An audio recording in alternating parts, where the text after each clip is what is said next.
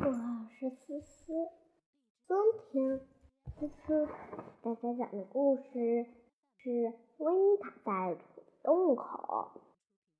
这天，小熊维尼突然有了灵感，他编了一首儿歌：呜啦啦，呜啦啦。这下，他无论干什么都要唱唱这呜啦啦，呜啦啦。散步的时候，他一边迈着步，一边唱着：“哇啦啦，哇啦啦。”吃完早饭后，他把这首小曲唱了无数遍，直到把它唱得滚瓜烂熟为止。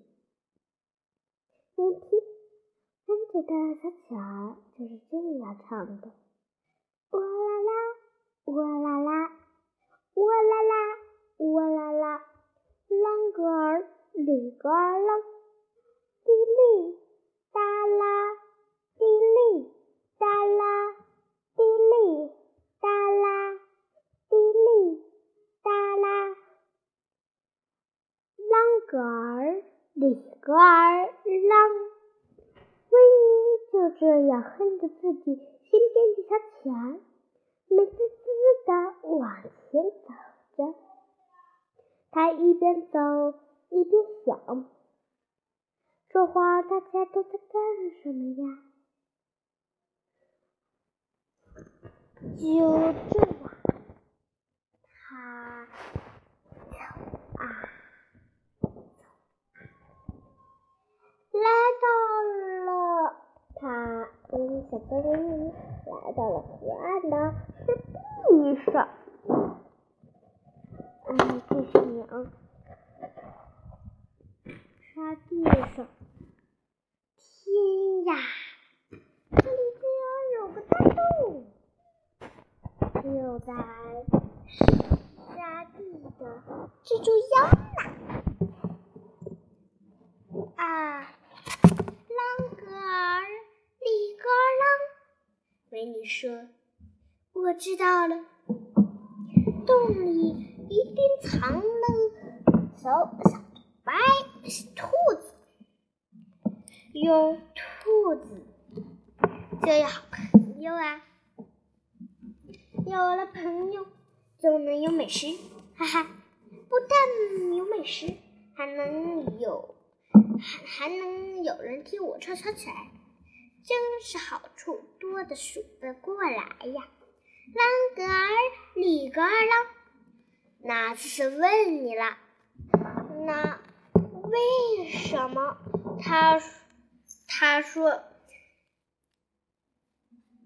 不但能有美食，还能有人听他小曲，真是好处数得过不过来呀！为什么他那么说呀？我给你讲一讲。他的意思呢，就是他觉得别人会听他唱歌，有朋友会听他唱歌，还可以朋友请维尼吃饭。所以呢，就是很多事情都数不过来。意思就是这个，那让我们再走进故事里吧。想到这里，维尼弯下弯，马上弯下腰，把头伸进洞里，大喊大叫，大喊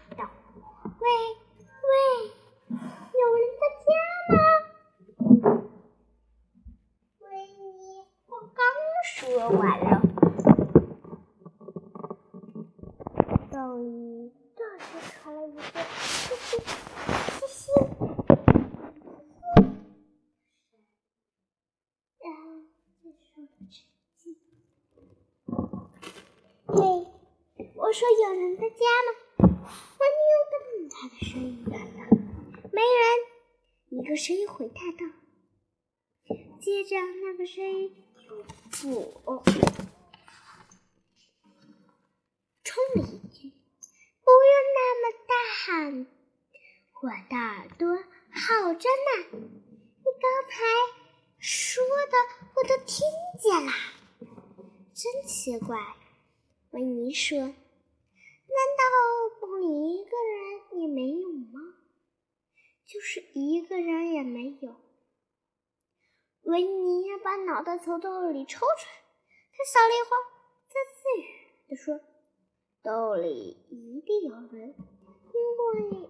刚才有人说话了，于是维尼又把头重新伸进洞里，大喊：“嘿，兔子，是你吗？”“不是。”兔子换了种音发音的方式。“这不就是兔子的声音吗？”“不是的。”那个声音立刻说道，“这绝对不是兔子的声音。”哦，维尼说。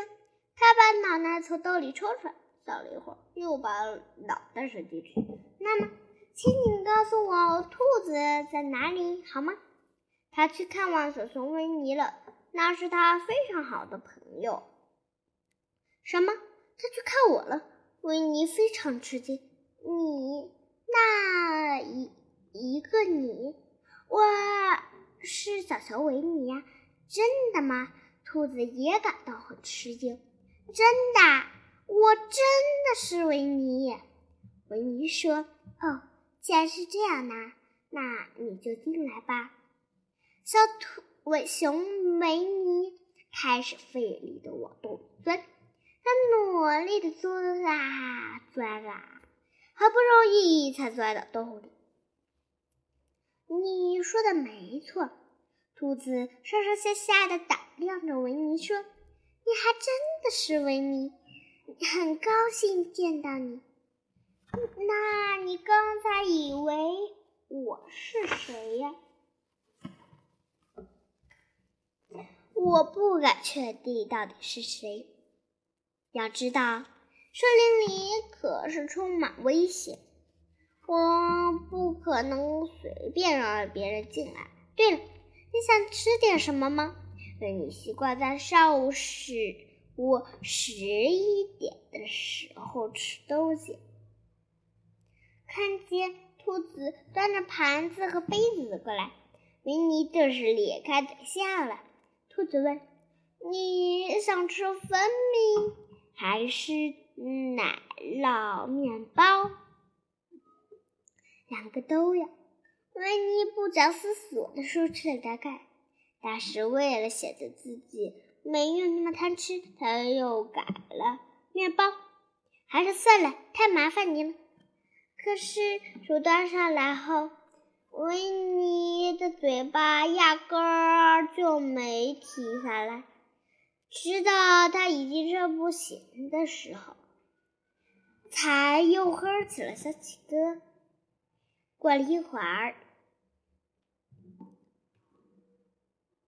维尼站起来，用胖乎乎的爪子亲热地握了握兔子的小手。他说：“要离去散步，你非走不可吗？”兔子问。“嗯。”维尼说，“我其实还可以再待一会。如果如果你……”他一边说，一边朝兔子的食物。储藏柜看去，其实，兔子说：“我倒是也马上出发了。”哦，要是那样的话，我还是走吧。再见。好吧，你要是你真的不想再吃点的话，那就再会吧。兔子说：“你还要吃的东西吗？”维尼马上追问。兔子掀开自己。所有碗碟的盖子，看了看，说：“没有什么了，家里什么吃的都没有了。”哦，我想也应该没有了。维尼点点头说：“那我走了，再见。”说完，维尼就开始往洞外爬。他使出全身力气，刨啊，蹬啊。不一会儿，他的鼻子走下了深水洞，他继续使劲爬，耳朵也出来了。思思姐姐又有问题了。那维尼吃了这么多，小朋友们猜他是不出来的，出不出来的是吧？那那那他最终把什么什么放进了洞外，什么放进洞内？洞外我们已经讲述到了，是把他的鼻子。耳朵出来了，那后面还有一些出来的东西，让我们再一起去听一听吧。接着是两只前爪，然后是肩膀，然后是脸蛋，等等等等。哦，天哪！维尼看到，我最好还是退回去啊。维尼尝试着往后退，可是他好像卡住了。哦糟糕，我得钻出去，钻不出去呀，我退不回去。你急的不行。哦，天哪，救命呀！救命！啊，兔子呢？它不是正想出门吗？看，可一看见门前门被维尼堵住了，只好从后面出去。他慢条斯理地。绕到前门，打量着卡在洞口的维尼。你被卡卡住了吗？兔子问。没，没有什么事。维尼心虚的说：“我只是不过是想歇一会儿，一些事情，再顺便喝个小茶吧。”嘿，把爪子给我。维尼伸出一只爪子。兔子抓住维尼的那只爪子，使劲的拉呀拉呀！啊！维尼惨叫一声：“你抓疼我啦！”维尼，要是老实承认吧。兔子说：“你的确被卡住了，都怪你。”维尼气呼呼地说：“都怪你不把门修大一些。”都怪你！兔子也生气地说：“都怪你吃的那么多，我早就料到会是这样的，只是没好意思说出来罢了。要知道，我们俩当中有一个人吃起东西来不要命，但那个人肯定不是我。”随后，他想了想，看来……我得找克里斯朵夫·罗宾来帮忙了。上次呢，我们讲了克里斯朵夫·罗宾住在森林的另一头，头我们就不用讲这儿了。当他赶来，看见小熊维尼的半身子露出外边，忍不住说道：“你这只小笨熊！”他那怜爱的语气。但是让每个人都觉得情况还不算太糟。我担心小熊维尼一边抽泣一边说：“我担心兔子再也不能走前门了。要是那样的话，我会很难过的。我也会很难过。”不能走前门。克里斯朵夫·罗宾说。你放心，当他他当然还能走前门，那太好了。维尼松了口气。罗宾又看着维尼说：“如果我们不能把你拉出来，或许能把你推回去。”兔听后捋着胡子思考了一会儿，说：“一旦维尼被推进洞里。”那我就可以和维尼住在一起了。当然，没有人比我更喜欢款待维尼了。只是有些人似乎不习惯住在地下。这，你的意思就说，如果我进去，永远也出不来了？维尼伤心地说。我的意思就是，兔子说。既然你已经钻出来一半了，就这么把你推回去，有点可惜。”克里斯朵夫·罗宾点了点头。那就只好有了一个办法。罗宾说：“我们等你瘦下来之后再救你。瘦下来要花多少时间啊？”我着急的问。“嗯，一个星期左右吧。”罗宾说。“一个星期？天哪！我可不能在这里等上一个星期啊！”小笨熊。待在这儿没什么大不了的。现在难题是怎么把你弄出来好呢？我们会念书给你听。高兴地说：“我希望这段时间不会下雨。”兔子又补充了一句：“我说，老姐，伙计，你钻了我的房子好大一块地方。”你不介意我把你的后腿当做毛巾架使吧？反正你的后腿现在没什么用，挂毛巾倒是也挺合适的嘛。倒是也挺合适的。待在这一个星期，维尼沮丧地说：“那我吃什么呢？”恐怕你不能吃东西了，克里斯朵夫很遗憾地说：“如果你快点出来的话，不过我会念书给你听。”维尼深深地叹了口气：“唉。”可是他发现自己被卡得太紧了，连叹气都做不到了。一滴眼泪从他的眼睛里淌了下来。他说。那你能给我念一本鼓舞人的书吗？你本能安慰被卡住的小熊的书。这就要整整一个星期。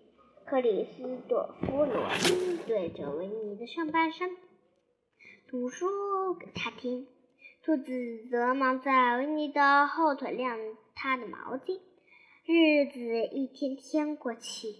维尼觉得自己瘦了一圈又一圈，到快到了一个星期的时候，克里斯朵夫说：“现在可以了。”说完，他紧紧地拉住维尼的一只前爪。兔子从侧面抓住一只前爪，森林里的其他小动物也都来帮忙了。他大家一起往外拉维尼。接着下来很长一段时间，小熊维尼哇哇哇哇哇叫个不停。后来又听见维尼发出哦的声音，听上去像是塞在瓶子上的软木塞突然被拔出来一样。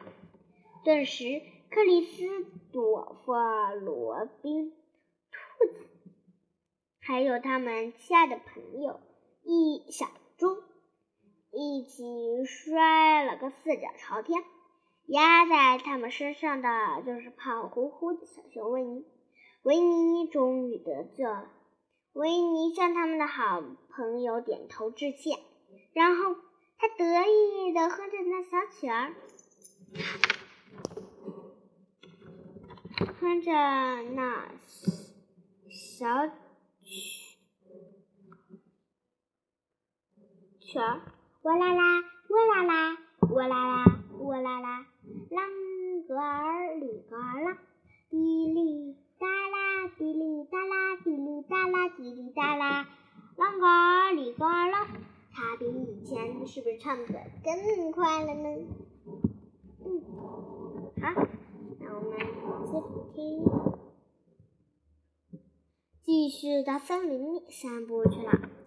克里斯朵夫·罗宾在后面宠爱的看着他，自言自语道：“哎，这只你这只笨小熊，好啦。”今天故事分享到这里，感谢大家的收听，下期再见。对了对了，我还要布置作业呢。哦，读书魔法师，你又会给我们布置什么作业呢？嗯，我今天呢，给大家大家介绍一本，这个啊是《小熊维尼历险记》的绘本，是一个伟大著名的。故事里面有很多故事呢，里面听说有千千上万的故事，而且每个故事都很长很长。小熊维尼历险记的故事就是相当于小小熊有关，他的故事就是一个小熊维尼的故事。还有一个，请大家买一本这样的绘本。和爸爸妈妈一起讲一讲。听说有同学还能自己背下这篇课文，用自己的话讲下来，还可以把好词语记录在你的本子上或背下来，让爸爸妈妈抄到你的课本上，或者是背下那些好词语来。好了，我们呢魔法，巫师已经给我们布置好作业啦，那我们下期故事呃更精彩，我们等等看看是更精彩。嗯，今天下次的故事呀是一个嗯是一个很很搞笑的故事是吧？那怎么搞笑呢？小猪遇到长鼻怪，哪里来的皮怪呢？那我们。明天再讲这个故事。好啦，下期再见，拜拜。